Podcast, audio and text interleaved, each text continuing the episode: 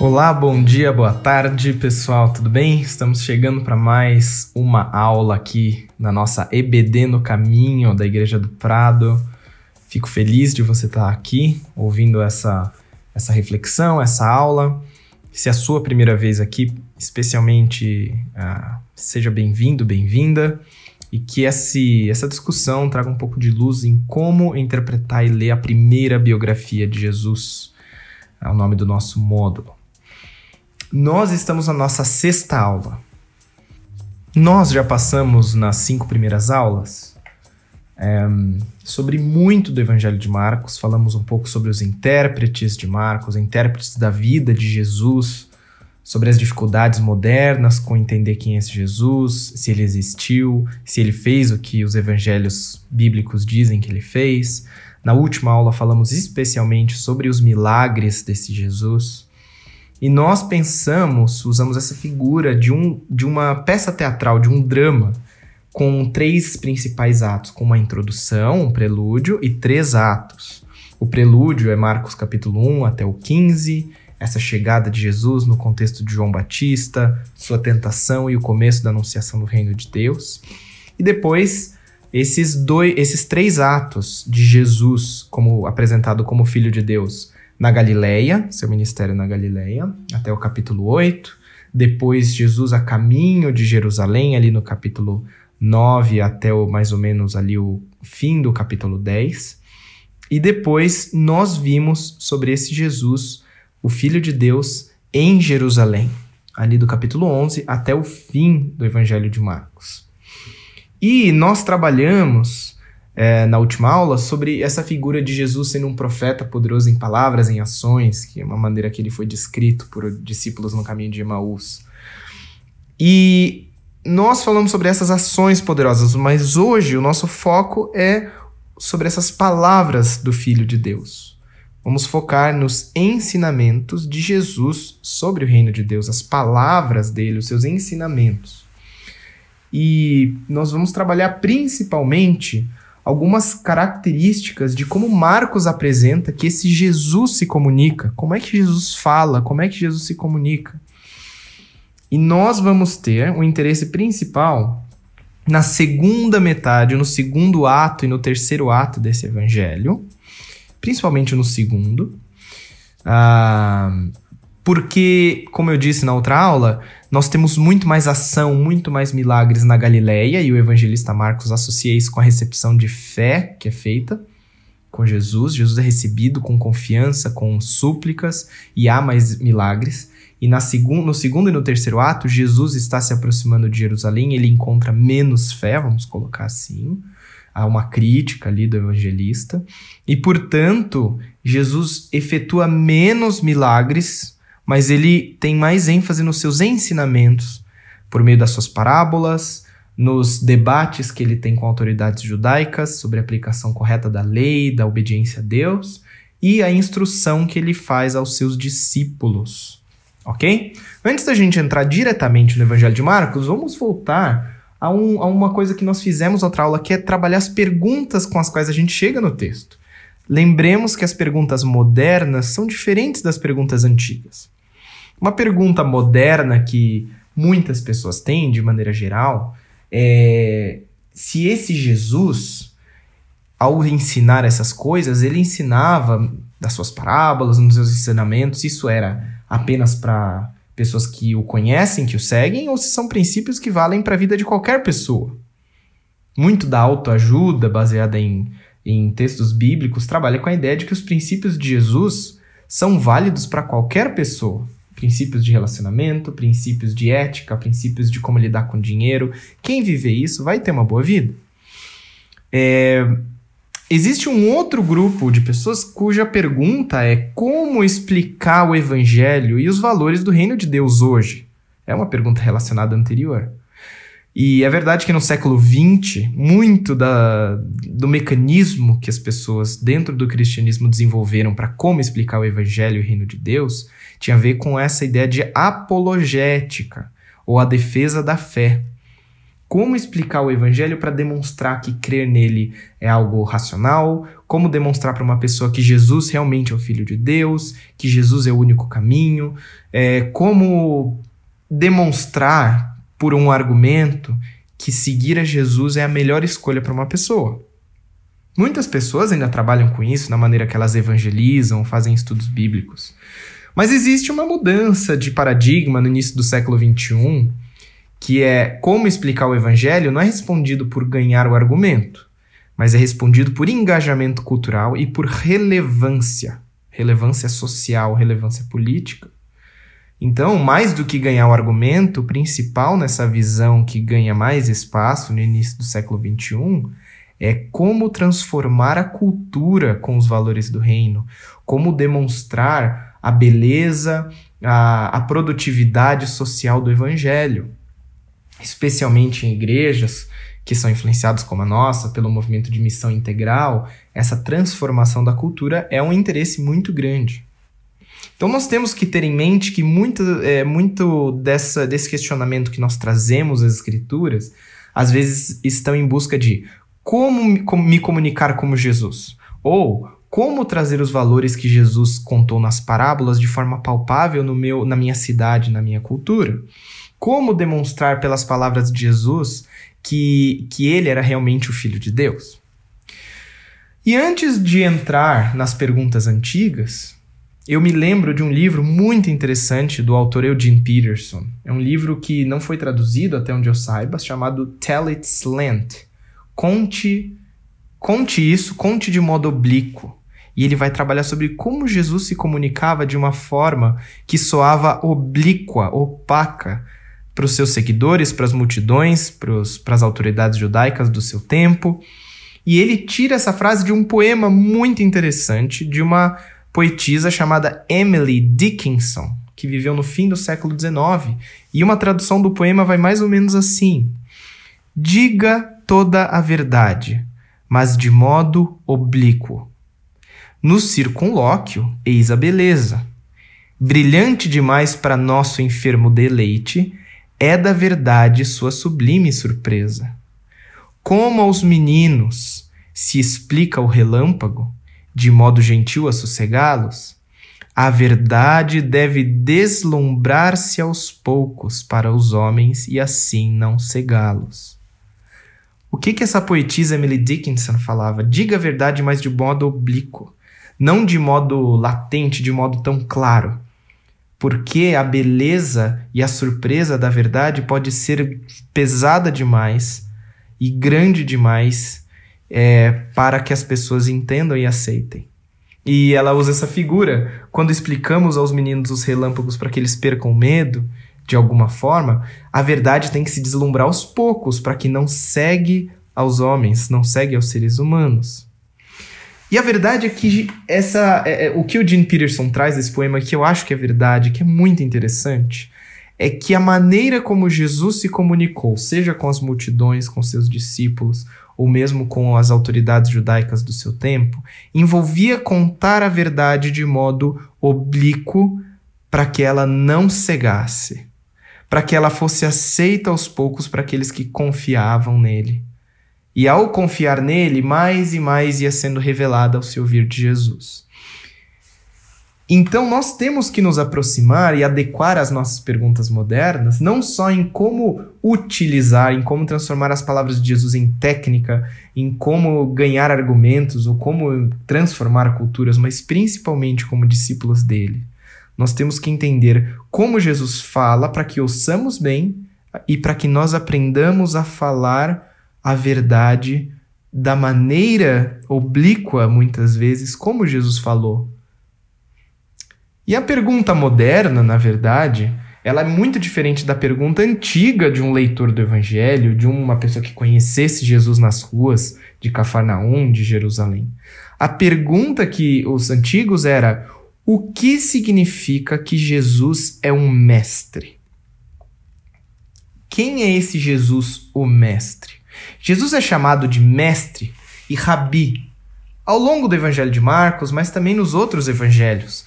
E essa palavra didáscalos, para que é traduzida como mestre, um professor, É, ela é uma palavra que é, aponta para uma classe ampla de professores, de sábios que transmitiam essa sabedoria, geralmente ligadas a escolas de tradições sobre o estudo da lei mosaica, especialmente no contexto, obviamente, judaico.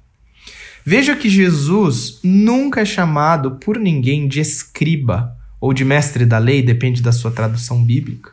Porque os escribas ou os mestres da lei, uma palavra grega, gramateus, é, era uma classe formal, treinada, geralmente com ligação ao, ao, a Jerusalém, ao templo, e eram pessoas que eh, conheciam as tradições de como interpretar a lei a partir de outros especialistas antes deles. O autor e biblista chamado James Dunn, um britânico, na verdade ele é escocês, mas viveu a maior parte da vida no Reino Unido, tem um livro muito interessante chamado Jesus de Acordo com o Novo Testamento, que é um resumo de várias obras dele, que era um estudioso sobre Jesus, entre outras coisas. E ele fala sobre como o autoentendimento de Jesus fica transparente nas palavras que foram memorizadas, que eram impactantes, que eram largamente usados por Jesus e que o faziam ser visto, de certa forma, como um mestre, mas também como o filho de Deus.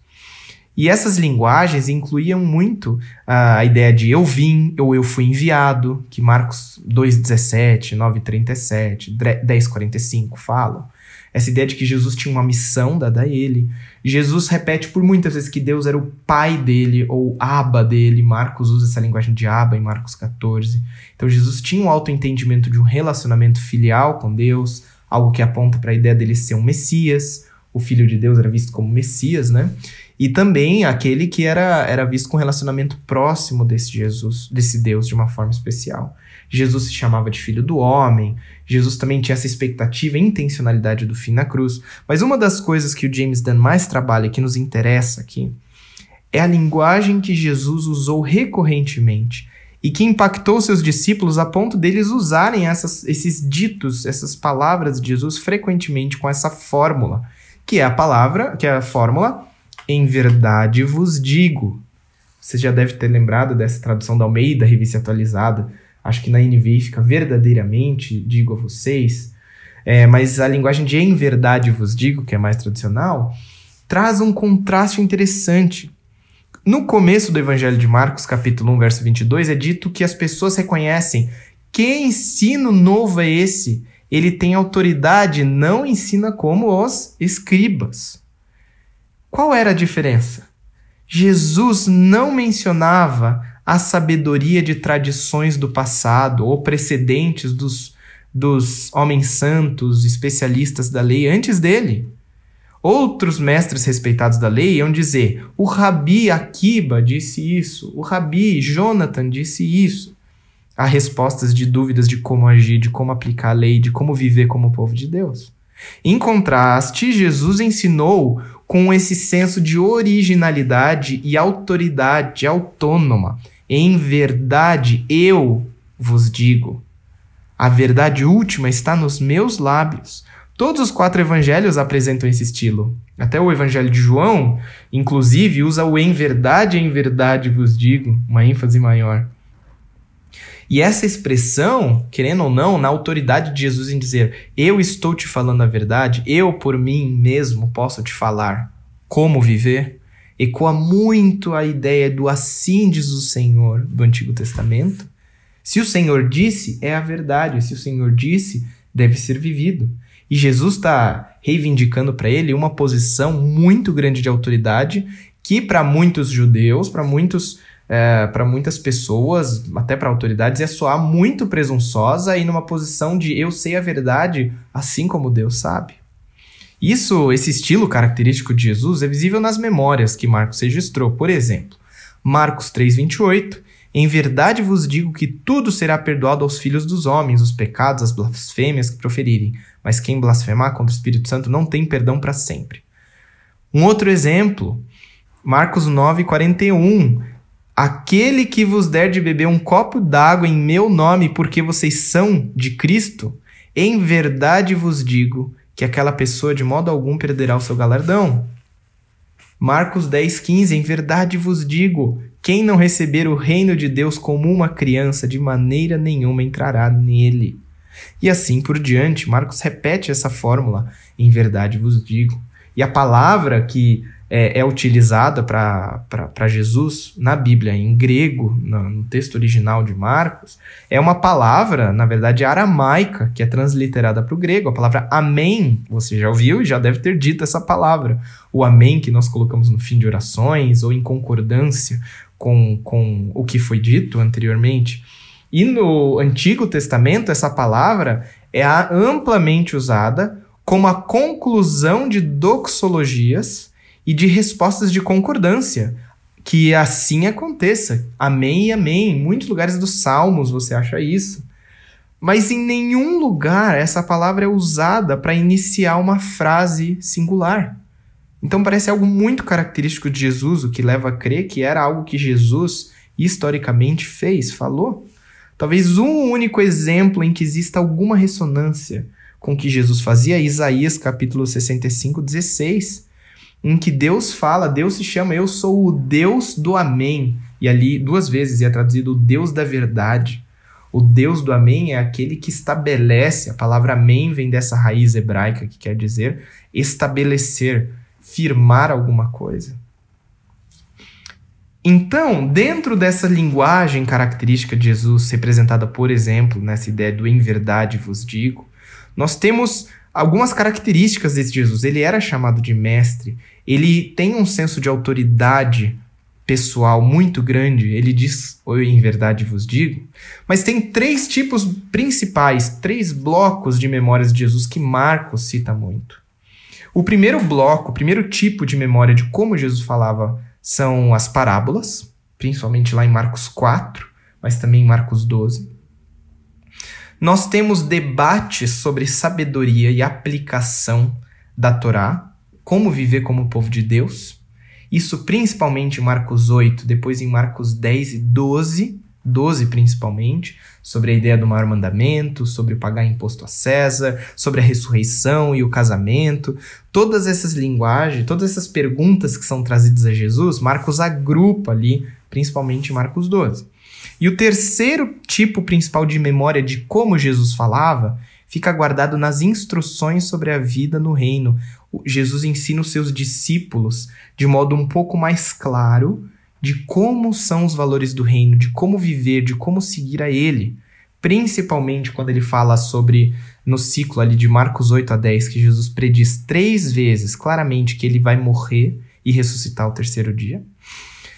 E os discípulos respondem com algumas ideias de como vai funcionar a vida nesse reino, e Jesus vai ensinar quem é o maior nesse reino, como viver nesse reino, quem é o mais importante, quem é o menos importante. E existe essa inversão das expectativas dos discípulos. Então, três tipos, de novo: as parábolas, principalmente Marcos 4, os debates sobre sabedoria e aplicação da Torá, em Marcos 12, e instruções sobre a vida no reino de Deus, ali em Marcos 8 a 10 especialmente.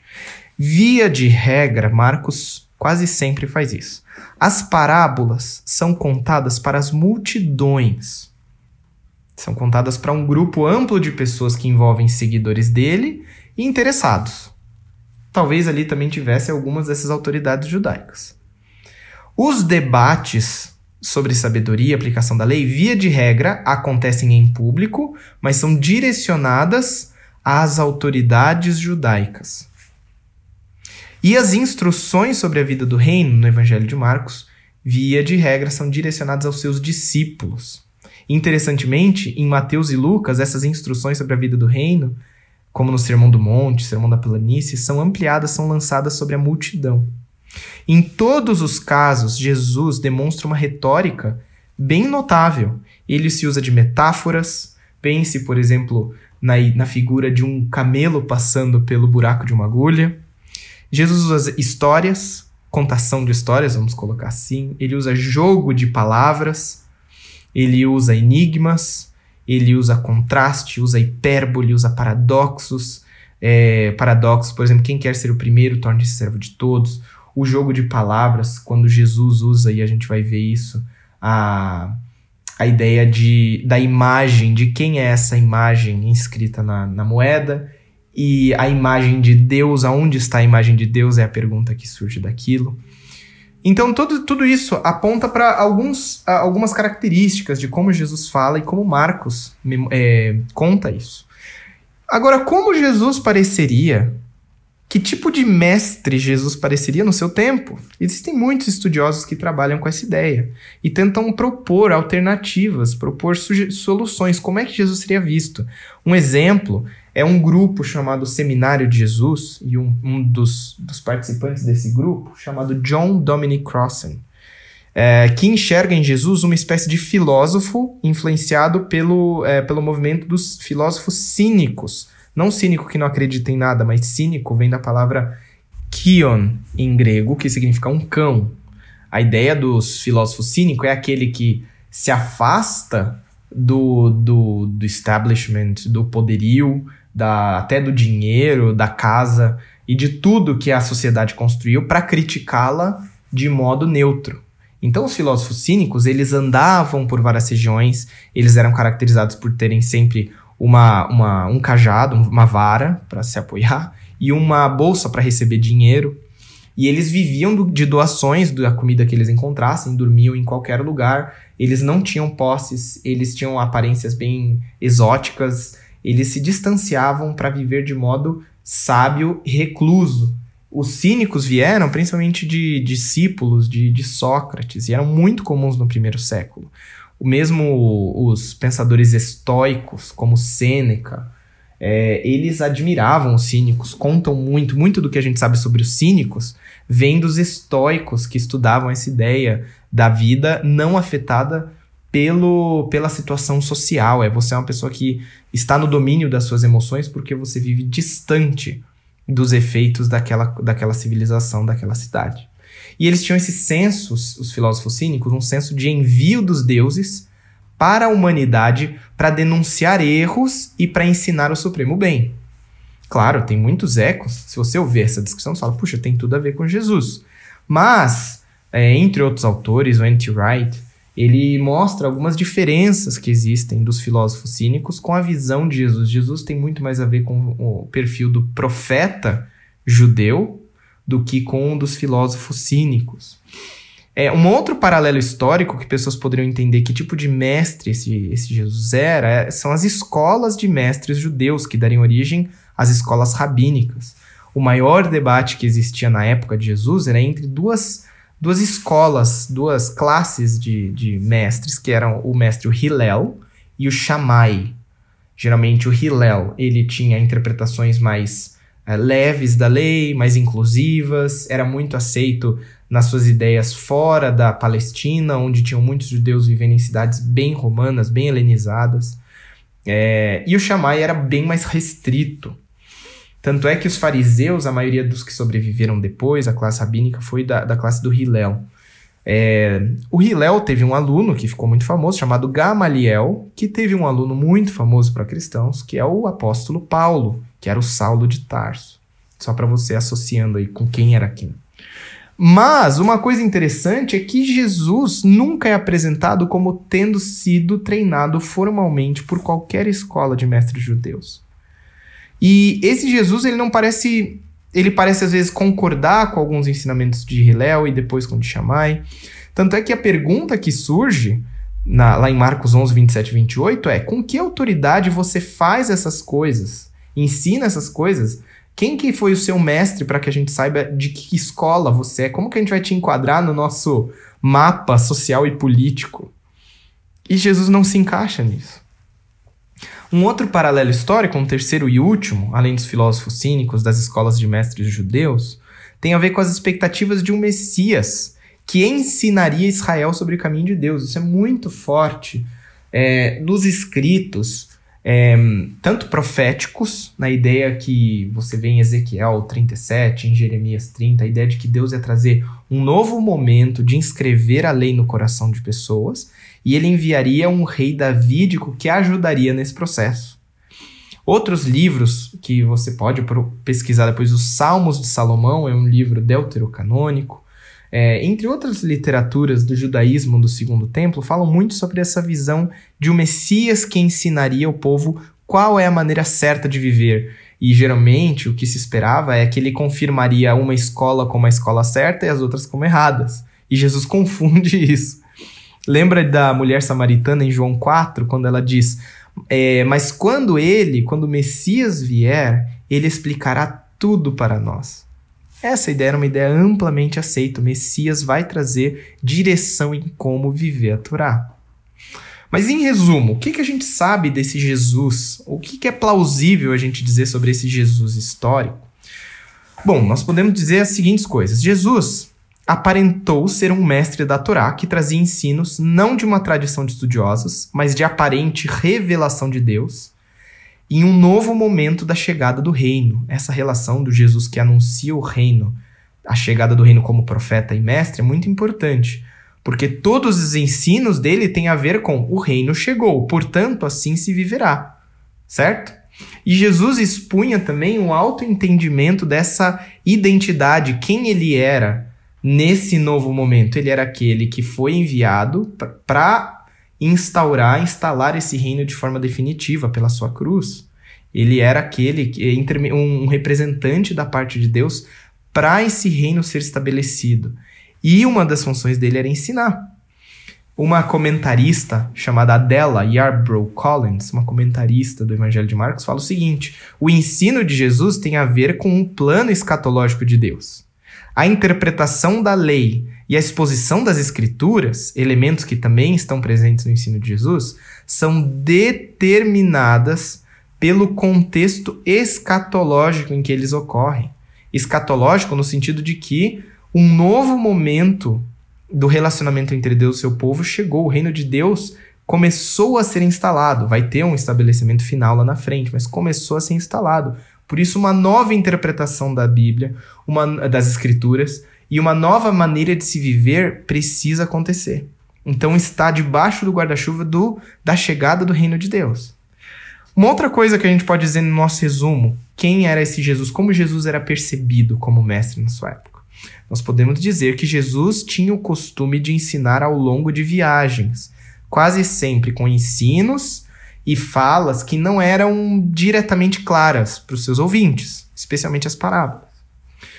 O que mais podemos dizer? Jesus formou um grupo de pupilos, de aprendizes, que eram chamados os Talmidim, ao seu redor para aprender mais especificamente e claramente os seus ensinos. O que mais podemos dizer? Muitos dos dizeres e ensinos de Jesus apontavam para conflitos com ideias dominantes da sua época. Como assim? Muito do que Jesus dizia soava como contradizendo essas ideias e esses símbolos da cultura judaica, principalmente o templo, laços étnicos, a ideia de que o verdadeiro judeu é de sangue judeu Jesus começa a ampliar isso quando ele fala: Quem é a minha mãe? Quem são meus irmãos? Aqueles que fazem a vontade do meu pai são a minha família. Muito mais do que a minha mãe de sangue. A prioridade está naqueles que seguem a vontade do meu Deus. Isso é desprezar um valor grande de laços étnicos. Jesus minimiza o valor do sábado e coloca o valor da vida humana acima do valor do sábado. Jesus diminui a ideia de costumes de alimentação a ideia da lei de Moisés e da sua aplicação. Todos esses símbolos, de certa forma, parecem ser desautorizados, em certa medida, diante de Jesus. Isso é o que a gente vai ver na próxima aula. É um dos grandes elementos que leva a busca pela morte de Jesus, pela condenação de Jesus, tem a ver com Jesus questionando símbolos essenciais dentro da visão de mundo do judaísmo do segundo templo. É algo que o Anti Wright também, se você se interessa, no livro Jesus e a Vitória de Deus, ou num outro também que é que tem, temos em português, que é muito bom, que é Como Deus tornou rei, ele vai falar muito sobre isso. Que o conflito entre Jesus e seus contemporâneos se deu porque eles tinham agendas sociais e políticas distintas.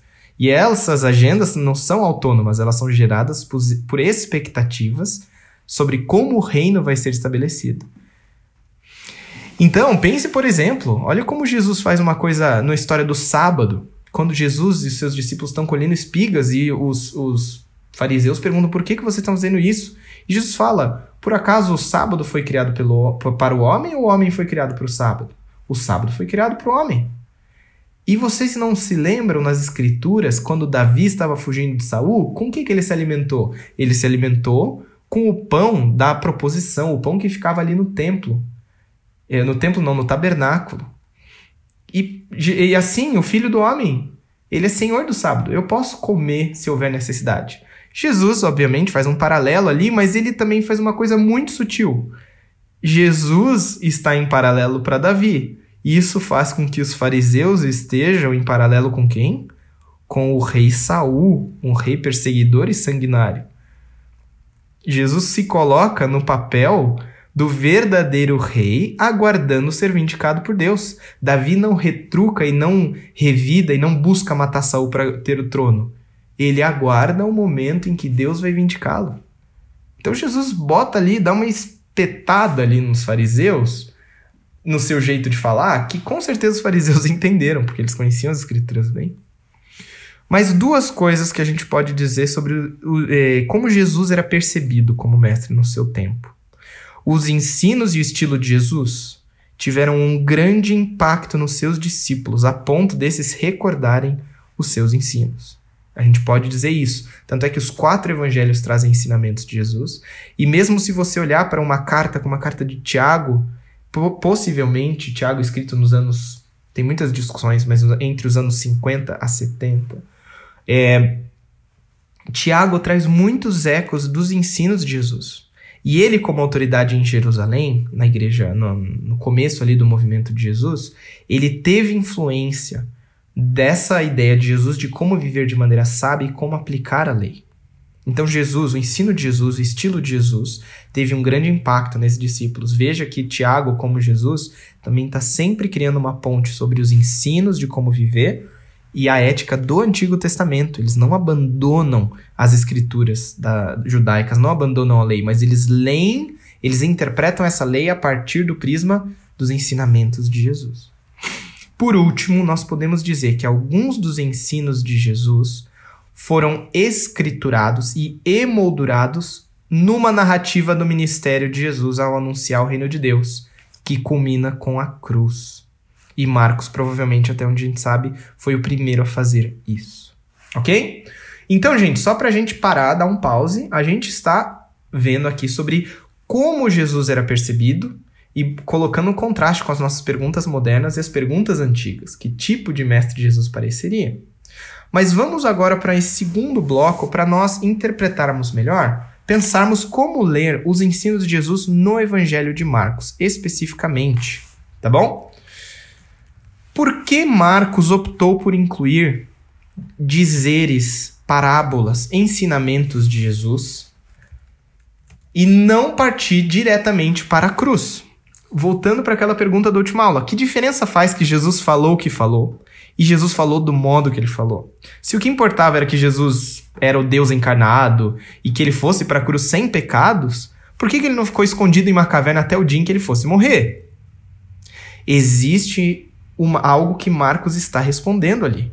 E Marcos está demonstrando, junto com os milagres, para demonstrar a presença de Deus de forma especial. Você pode ouvir o último episódio, o episódio anterior do podcast, da aula, aula número 5.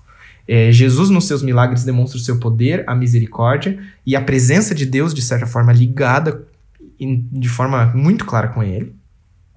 Mas as palavras de Jesus vão trazer a revelação dessa vida do reino de uma forma oblíqua. Vou seguir a linguagem aqui do, do Eugene Peterson. O reino de Deus, ele não ficaria claro só com a morte de Jesus e a sua ressurreição, e não ficaria apenas clara se Jesus tivesse feito milagres e nunca explicado nada sobre quem ele era, quem ele dizia ser, quem ele entendia que é, quem ele entendia que era sua família, como viver diante do novo momento da chegada do reino de Deus. Então nós precisávamos das palavras de Jesus. E falando sobre então os três blocos, os três tipos principais, as parábolas, os debates sobre a aplicação da lei e as instruções aos discípulos, vamos trabalhar é, alguns princípios para interpretar esses e eu vou ver um estudo de casos rápido de cada um. Então Jesus nas suas parábolas nós temos que lembrar que as parábolas revelam o reino de Deus de modo oblíquo. não é de forma completamente acessível, mas ele precisa de fé para que você adentre naquela história. O Martin Weingartner, de vez em quando, professor é, na FATEV, pastor luterano, de vez em quando ele vem aqui no Prado e ele fala sobre dois tipos principais de parábolas. É um jeito interessante de dividir, que são parábolas de atitudes humanas e as parábolas da natureza. Esses tipos, dois tipos principais de parábolas, servem para enfatizar aspectos do reino de Deus distintos. O das atitudes humanas tem a ver principalmente com os valores desse reino, como viver dentro desse reino, qual é a ética desse reino, como que as pessoas deveriam agir dentro desse reino, certo? E as parábolas da natureza, elas têm a ver com como o reino se instala, como ele se desenvolve e como ele vai ser visível, como ele fica perceptível. Parábolas das atitudes humanas, por exemplo, a gente fala da, da parábola do, a, do juiz Inico, esse juiz Inico que não queria atender o pedido de uma viúva, mas ela insiste tanto que ele atende a ela. Ou as parábolas da natureza, por exemplo, a parábola conhecida parábola do semeador. O reino, ele vem de uma forma orgânica, de uma forma que nem em todo lugar que a palavra chega vai ter frutos. Um, um, estudioso chamado Mark Strauss, num livro que se chama Quatro Retratos, um Jesus, fala sobre cinco princípios para estudar uma parábola. Esses cinco princípios podem ajudar você. Basicamente, os princípios são os seguintes: primeiro, Relacione a parábola com a mensagem maior do reino de Deus. Toda vez que você lê uma parábola nos, nos evangelhos, vamos falar especificamente de Marcos agora, volte para Marcos 1, 14 e 15 e leia novamente. Jesus passou a proclamar, dizendo: O reino de Deus está próximo, o tempo é chegado. Arrependam-se e creiam nas boas novas. Como essa parábola se encaixa dentro de revelar um reino que chegou? Sempre volte para isso. Tente ligar essa parábola como um todo a isso. Segundo, busque o ponto principal e primário dessa parábola. As parábolas, de maneira geral, têm princípios que, à primeira lida, são, são claros. A parábola, por exemplo, é, em que Jesus fala sobre a parábola do grão de mostarda, você vê que a ideia ali tem muito a ver com o reino vem como uma coisa que parece pequena, mas depois ele cresce. Ou seja, o reino agora, no seu começo ali com Jesus, vai parecer algo muito insignificante. Não vai ter significado nenhum para cidades grandes como Roma, como Alexandria, mas ele vai crescer. E esse é um ponto primário da parábola ali no seu contexto e que tem muito a ver com a vida é, do cristianismo ao longo da história. Às vezes a fé ela parte numa situação muito pequena, mas aquilo alimenta uma pessoa ao longo da vida, numa situação específica. Terceiro ponto, relacione a parábola com o contexto literário do evangelho, no caso aqui do evangelho de Marcos. Ou seja, faça perguntas para o texto. Para quem que essa parábola é contada? O que veio antes dessa parábola, logo antes, existe algo que demonstra o que Jesus estava fazendo, onde ele estava, que pode esclarecer? Quais são as reações das pessoas, da audiência, na narrativa? Há uma explicação do porquê e como Jesus contou essa parábola? A parábola aparece em uma posição diferente nos outros evangelhos? Isso às vezes é importante a gente se perguntar também. Por que, que Marcos está agrupando as suas parábolas no, em Marcos 4, ali na Galileia, e depois explica para os seus discípulos? Quarto princípio para estudar uma parábola. Relacione a parábola com o pano de fundo do Antigo Testamento. Muitas vezes a gente quer trabalhar diretamente a parábola, o seu significado primeiro, e ver o próximo ponto que a gente vai ver, que é o contexto cultural e histórico do primeiro século. Como que as pessoas viviam aquilo, como que aquilo faria sentido para a audiência. Mas é importante lembrar também que Jesus prega para pessoas e anuncia para pessoas cuja matriz cultural, cuja linguagem cultural primária é o Antigo Testamento, é a língua que as pessoas usavam para aprender a escrever, para aprender a ler. Era a linguagem que todo sábado se ouvia na sinagoga, era a linguagem que era citada ao, ao longo da cidade. Era, era como se fosse a constituição daquela, daquela cidade, de como eles deveriam viver. Então nós temos que lembrar disso As pessoas estavam imersas na linguagem do Antigo Testamento, então teria um efeito. Pense na parábola de novo do grão de mostarda. Ela tendo esse ponto primário de algo que parece pequeno e depois cresce. E no seu contexto literário, Jesus está ali em Marcos 4 falando sobre várias das, ah, várias das de figuras da natureza, a parábola do, do, do semeador e etc. Mas você vê que quando Jesus prossegue contando essa parábola, ele fala que as, é, uma, é, é uma semente pequena. O reino de Deus é como essa semente que se planta na terra. Ela é a menor semente, pelo menos ali na região era a menor semente. E, no entanto, plantado cresce e se torna um dos maiores arbustos, uma das maiores plantas, com ramos tão grandes que as aves do céu podem abrigar-se à sua sombra. Pense na linguagem de aves do céu. A ave do céu vai ter um, um ressoar, teria um ressoar muito grande com duas passagens do Antigo Testamento. A primeira, se você quiser abrir, é em Ezequiel, capítulo 17. A gente mal abre no livro de Ezequiel, certo? Mas o é, Ezequiel, capítulo 17, está falando, e ele explica a parábola ali, uma parábola de duas águias, e também de uma videira, de um homem que planta uma videira, e depois existe, essa videira vai ser arrancada, você tem essas figuras das águias, mas a ideia que ocorre ali é de é, representar o rei da Babilônia tomando e retirando a autoridade de Jeoaquim, que era o rei naquele momento. Então, nessa alegoria, você tem uma águia, que é o rei da Babilônia, você tem uma vinha, que é o rei Jeoaquim, e você tem o, eh, que essas figuras de Jeoaquim se revoltando contra o rei da Babilônia e sendo arrancado. E Deus promete no versículo 22 e 24 o seguinte: Assim diz o Senhor: Eu mesmo apanharei um broto bem alto de um cedro, que representa a casa de Davi, e eu o plantarei, arrancarei um renovo tenro de seus ramos mais altos e plantarei no monte alto imponente, nos montes altos de Israel, eu plantarei esse ramo, como se fosse um rei davídico esperado.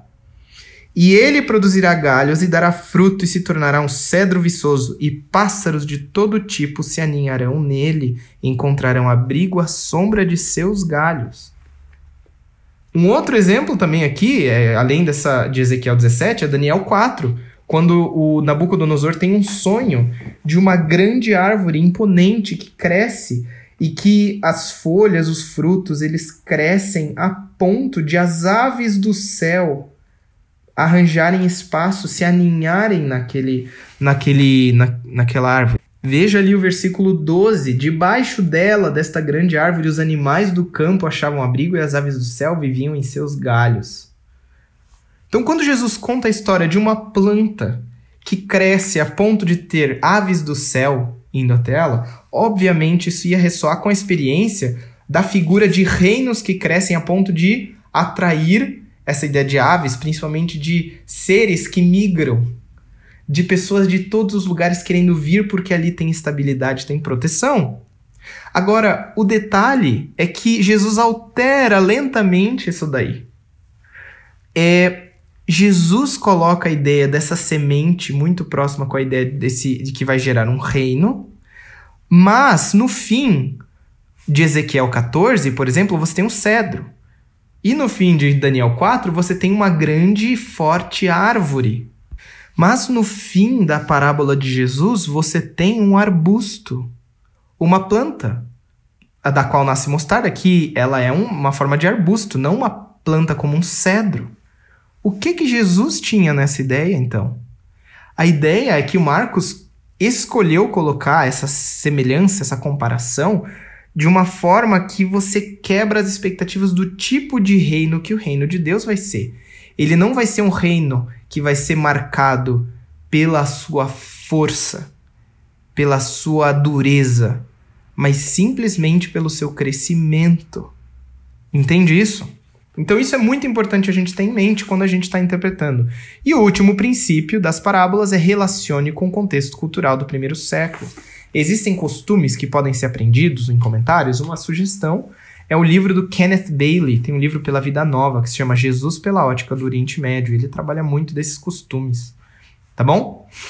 Gente, um outro tipo, então, além das parábolas, nós temos os debates a respeito da aplicação da Torá. E essas, esses debates, eles trabalham muito com revelar o reino de Deus também, mas de modo oblíquo. A questão principal que existia era qual é a maneira certa de interpretar a Torá para que nós sejamos um povo de Deus fiel ali na, no, no primeiro século. A gente tem que às vezes desconstruir um pouco a ideia de que os judeus do primeiro século eram todos legalistas, querendo conquistar o favor de Deus.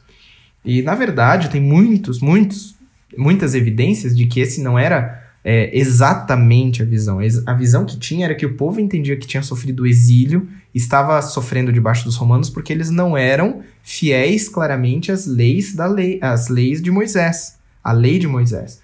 Porque era o que Deuteronômio falava: se vocês obedecerem essa lei, vocês vão viver prósperos e livres. Mas se vocês não seguirem essas leis, vocês vão ser dominados pelos seus inimigos. Então o que existia era, dentro desse relacionamento de aliança, como é que nós vamos viver a Torá como um povo para que Deus nos liberte, para que Deus nos dê autonomia e liberdade. Mas Jesus, ele vai muitas vezes ao falar sobre os debates de como aplicar a lei de maneira certa, ele vai escapar das expectativas de viver a letra da lei. Uma maneira de falar isso é que Jesus ele não olha para o mandamento da lei, mas ele olha através do mandamento para o caráter do Deus que deu o mandamento. Um bom exemplo disso é quando Jesus fala sobre o sábado. Jesus fala sobre a figura do sábado, ele fala: o sábado, como lei, você, a gente tem que guardar o sábado, mas olha através disso quem foi criado para o sábado foi o homem ou o homem foi criado ou o sábado foi criado para o homem? E a resposta óbvia é, voltando para Gênesis 1 e 2, é, é verdade. O sábado foi criado para o homem, depois do homem. Então, o objetivo é proteger a vida humana, não guardar o sábado como algo autoevidente, como algo que é bom por si só mas algo que proteja a vida. E se existe fome, uma pessoa tem que ser alimentada no sábado. Se existe doença e alguém que sofre, eu tenho a possibilidade de curar, eu vou curar no sábado, porque a vida humana é o objetivo do sábado. Um exemplo muito bom disso, quando Jesus responde esses debates, é na ideia do tributo a César, em Marcos 12. Quando o, algumas pessoas vêm a Jesus, as autoridades vêm e falam: Senhor, é lícito pagar o tributo a César? É claro que a pergunta deles tinha um, só tinha dois resultados possíveis. Se Jesus falasse, sim, é, tem que obedecer às autoridades, pague o tributo a César. As pessoas ao redor que estavam nas expectativas de serem livres do império iam falar: Poxa, esse Jesus não entendeu as promessas de Deus. Essa terra é nossa e nós temos que pagar tributo. Não, Deus vai nos libertar, nem que seja a força. E se Jesus falasse: Não, não paguem tributo a César, essa terra aqui é nossa os próprios fariseus poderiam denunciá-lo por insurreição, por insubmissão ao imperador. Então era uma pegadinha. E Jesus responde à altura, por vários aspectos. Primeiro, ele pega a moeda, uma moeda ali do primeiro século, teria a imagem de Tibério César, escrito Tibério, filho do divino Augusto, filho de Deus, filho de Deus e o Deus sendo Augusto. Então, quando Jesus pega uma moeda e fala, algum de vocês tem uma moeda, o que, que tem nessa moeda? Que imagem tem nessa moeda? Primeiro que muitos judeus, e principalmente alguns dos fariseus que tivessem uma moeda e mostrassem, iam ficar constrangidos porque a lei de Moisés claramente proibia a produção de imagens. Segundo, você falar que Tiber, que Augusto era o verdadeiro Deus, era levar essa blasfêmia um passo além. Então o fato simplesmente de Jesus pedir a moeda e alguém mostrar que tinha uma moeda era como se Jesus estivesse falando: vocês já se comprometeram. Vocês estão perguntando se tem que pagar imposto, mas vocês já comprometeram a lei. A gente já está comprometido. E Jesus, nessa fala críptica, deem a César o que é de César, deem a Deus o que é de Deus, muitas vezes nós interpretamos que Jesus foi o primeiro a idealizar o Estado laico. Nós temos que dar a César o que é de César, a vida pública, a vida social, a vida cívica, e dar a Deus o que é de Deus, que é a nossa vida religiosa. Mas isso não é necessariamente, não tinha essa ideia de separação do Estado e, e religião de maneira nenhuma na, na fala de Jesus. Ao meu ver, pelo menos do ponto de vista histórico. Mas Jesus está respondendo, primeiro, comprometendo aqueles que fizeram a pergunta. Segundo, a moeda pertence, tem uma imagem que pertence a César. E quem é a imagem de Deus? A imagem de Deus são as pessoas. Então, deem a César o que é de César, se livre de dinheiro e pague isso. E se preocupe com como cuidar com a imagem de Deus, com a vida humana.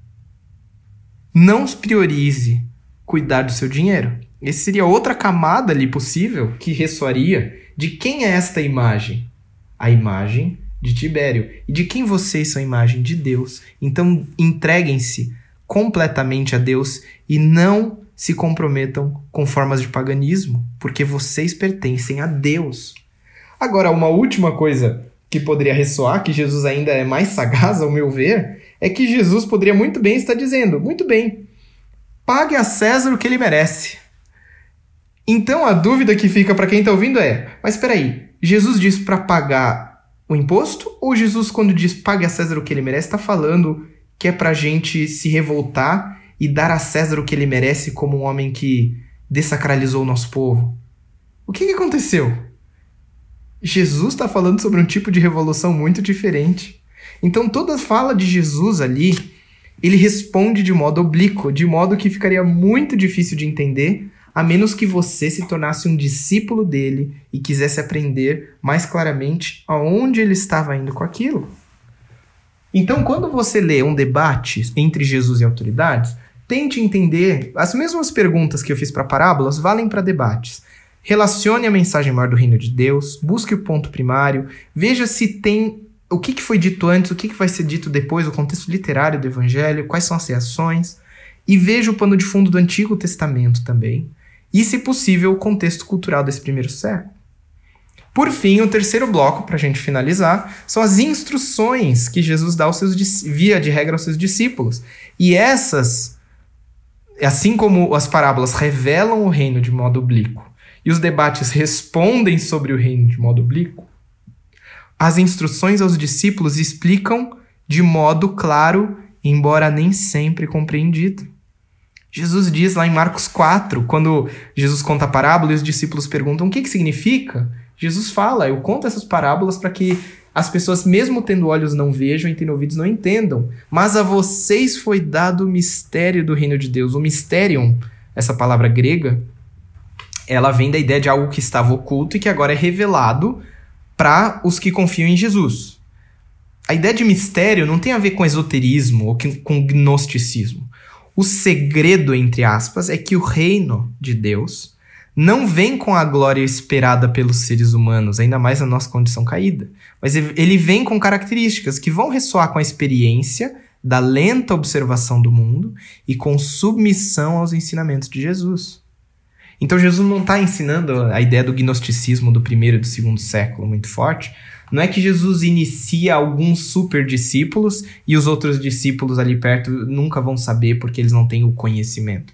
A ideia de Jesus é o seguinte: ele conta coisas que são verdade, mas que as camadas ali, por exemplo, dar a César o que é de César, a camada do que vem abaixo daquilo vai ser contado ao longo da trajetória de fé.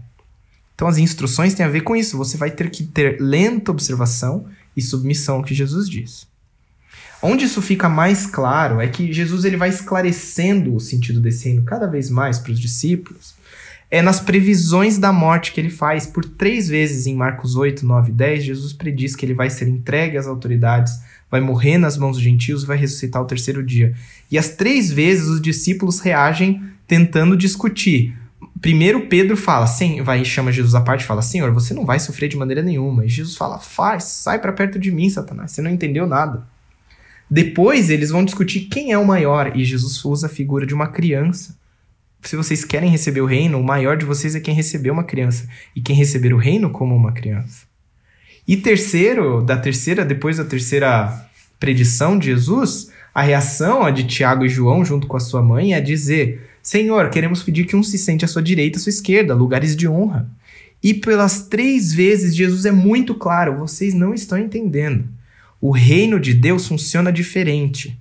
O reino de Deus não é sobre quem é mais forte, quem tem mais status, quem tem mais influência, quem tem mais contatos, quem tem mais proximidade com ah, os marcos simbólicos do templo, da lei. Não. Aquele que segue o caráter de amor e de autodoação de Deus. Esses é que estão mais próximos de entender o reino. Jesus fala claramente com eles. Tanto é que as instruções vão se focalizar nas prioridades do modo como o reino vai ser trazido, que é a cruz. E por consequência, as instruções vão também dizer o modo de vida que deve ser trazido pelos discípulos, deve ser vivido pelos discípulos. Se a cruz é o centro da mensagem, então a ética dos discípulos vai ser de inversão de status social, de, e vai ser também marcado por submissão ao ritmo e ao caráter de Deus ainda que seja contrário às nossas percepções e vontades e intuições humanas. Então, as perguntas dos discípulos: por que, que você quer sofrer humilhação, Jesus? Quem é o maior no reino de Deus, Jesus? Quem que vai se assentar à sua direita, à sua esquerda, Jesus? Essas são as perguntas erradas. Se o reino de Deus é um reino cujo rei tem vitória por sua autodoação na cruz, e se o principal mandamento, lá em Marcos 12, é amar sacrificialmente a Deus e ao próximo. De novo, sempre que você ler instruções, os princípios das parábolas também vão te ajudar. Leia eles no contexto do, do, do, reino de Deus, de Marcos 1, 14 e 15. Leia no contexto do Antigo Testamento. Jesus está sempre citando o Antigo Testamento, apontando para o Antigo Testamento. E relacione com as possibilidades do contexto literário daquele evangelho, contexto cultural do primeiro século, mas essas principais instruções de Marcos 8, 9 e 10 são colocadas bem em sequência para que mostre que os discípulos, mesmo eles tendo recebido o mistério do reino de Deus em Marcos 4, entender a interpretação das parábolas e crer em Jesus, eles ainda precisam ser trabalhados. O discipulado é essencial e o discipulado acontece ao se ouvir e entrar em diálogo com Jesus Cristo, porque nós precisamos de mais entendimento de como o reino de Deus vai funcionar e como ele vai ser aplicado.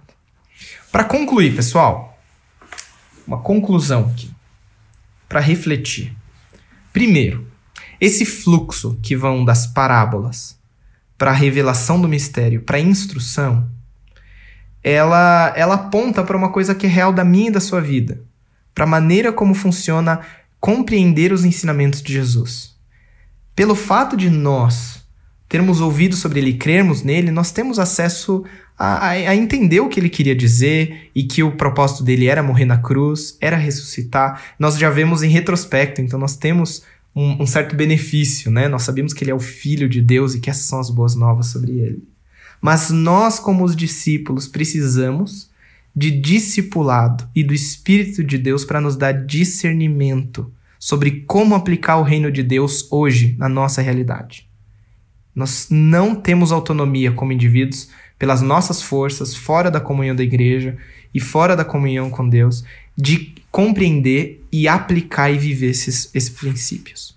Nós vamos tender a distorcê-los para os nossos interesses humanos. Segundo princípio, o uso da imaginação e o uso dessa linguagem de contar a verdade de modo oblíquo deve nos ensinar como comunicar o evangelho e os seus valores hoje. Muitas vezes nós achamos que para sermos crentes fiéis, sei lá, cristãos relevantes, nós precisamos ser os mais é, diretos, claros e preto no branco possível. É óbvio que a nossa fidelidade a Deus deve ser muito importante, mas talvez eu convido você a pensar como é que as atitudes e as palavras de Jesus podem me ensinar a contar a verdade de modo oblíquo, de modo que aquilo traga, ganhe é, solo fértil no coração dessas pessoas, traga à tona as verdadeiras prioridades e traga à tona a necessidade de ser parte de um reino diferente, o reino de Deus por meio de Jesus. Será que as nossas palavras são mais marcadas por disputa de poder, por ganhar argumento, por cinismo? Ou será que elas são marcadas por contar a verdade de modo oblíquo e imaginativo, que nos desarme e que nos mostre que nós precisamos da instrução de Jesus? Será que as nossas perguntas estão mais perto de por que sofrer humilhação? Quem que vai ser o maior? Como que a gente vai ganhar status e visibilidade quando tivermos Jesus na, na, no poder? Ou será que as nossas perguntas vão ser direcionadas primeiro a Jesus? Senhor, ensina-nos a orar. Senhor, como fazer isso? E depois nós vamos viver isso. e ensinar de forma imaginativa e não por lutas, guerras culturais, mas com imaginação. Então eu te convido a se voltar também para o Evangelho de Marcos. Busque lê-lo com essas perguntas em mente e veja o que, que sai. Leve para um test drive essas ideias e depois me conte, conte talvez aqui no WhatsApp da Igreja do Prado, é, o, que, que, o que, que tem acontecido conforme você vai lendo as palavras de Jesus com esses princípios em mente. Então nós vamos parar por aqui, pessoal, e semana que vem nós voltamos para a nossa última aula, aula de número 7, sobre o, o destino, o desfecho, a morte e a ressurreição do Filho de Deus. Ok? Que Deus te abençoe, uma ótima semana e nos falamos em breve. Tchau, tchau.